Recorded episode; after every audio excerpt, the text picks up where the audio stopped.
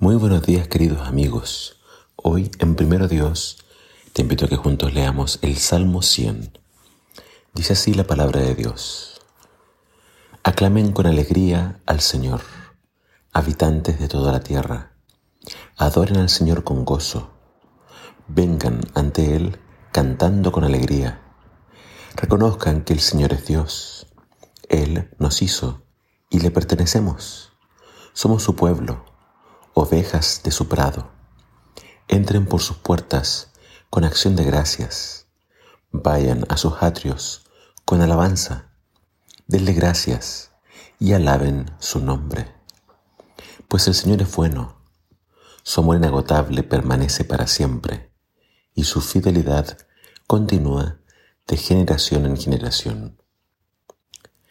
Un salmo bastante breve, pero con un mensaje bien claro la importancia de la alabanza, la gratitud y de reconocer todas las cosas que el Señor ha hecho por nosotros. En, el centro de este breve salmo tenemos esta idea. Reconozcan que el Señor es Dios. Él nos hizo.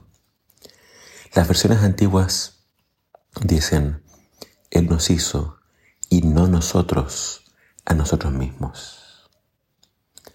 La importancia de reconocer a Dios en todos tus caminos. La importancia de reconocer de que Él te creó, eres obra de sus manos. Y es cierto, tú quizás te has esforzado mucho, has trabajado, has estudiado y has hecho entonces todo lo que creías conveniente para crecer y llegar a ser alguien en la vida. Pero nunca olvides que si tienes aliento, si tienes vida y tienes salud, es gracias a Dios. Él es nuestro Creador. Y acá el salmista dice, somos su pueblo, somos sus ovejas. Él es quien nos guía, nos cuida como buen pastor.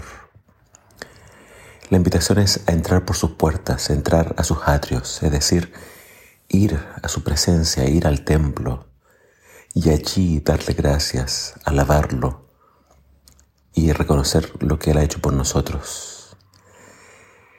Sabes, eh, la importancia de alabar a Dios con alegría, con gratitud. Muchas veces nos enfocamos en las preocupaciones, los problemas. Y muchas veces en nuestra boca no hay alabanza, no hay gratitud, solo quejas.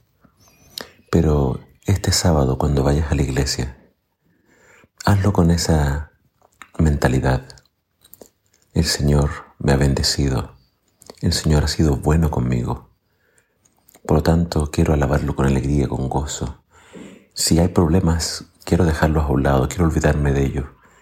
Y quiero centrarme en el poder de Dios, en su bondad y en su amor. Créeme que alabar nos va a ayudar a ver la vida con otros ojos. Concéntrate en todo lo bueno que le he hecho y tu vida, sinceramente, se va a llenar de alegría. Que el Señor te bendiga.